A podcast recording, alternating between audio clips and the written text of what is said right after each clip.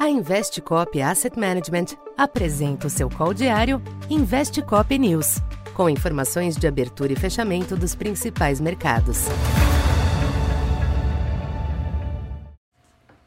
Boa tarde.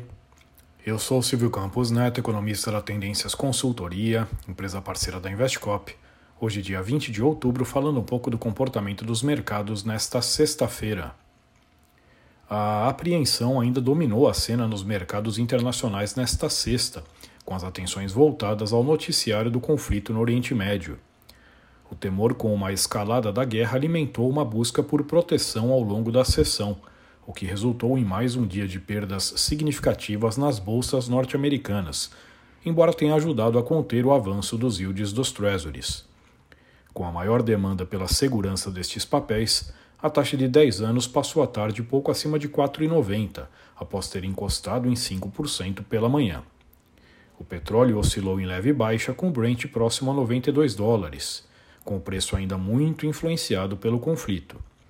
Já o dólar teve um dia de altos e baixos ante as demais moedas, com algumas divisas de emergentes conseguindo um pequeno fôlego hoje.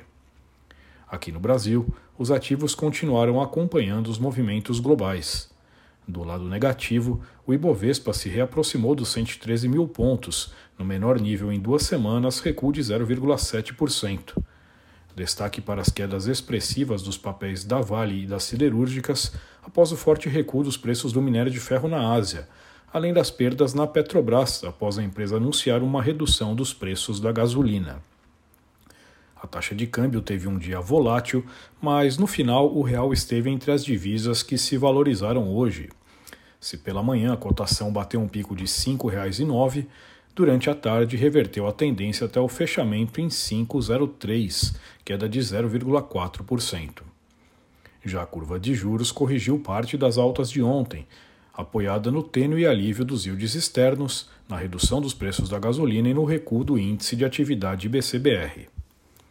Para esta segunda-feira, o conflito continuará direcionando os ativos, que deve repercutir na abertura eh, dos mercados lá fora, com base em eventuais fatos observados ao longo do final de semana.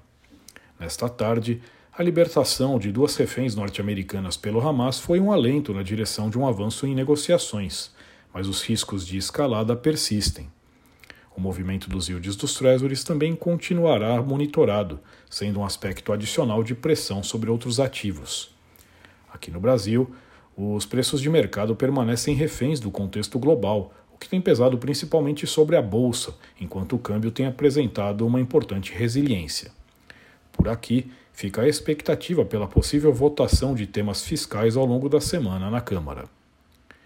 Então por hoje é isso. Muito obrigado e bom final de semana.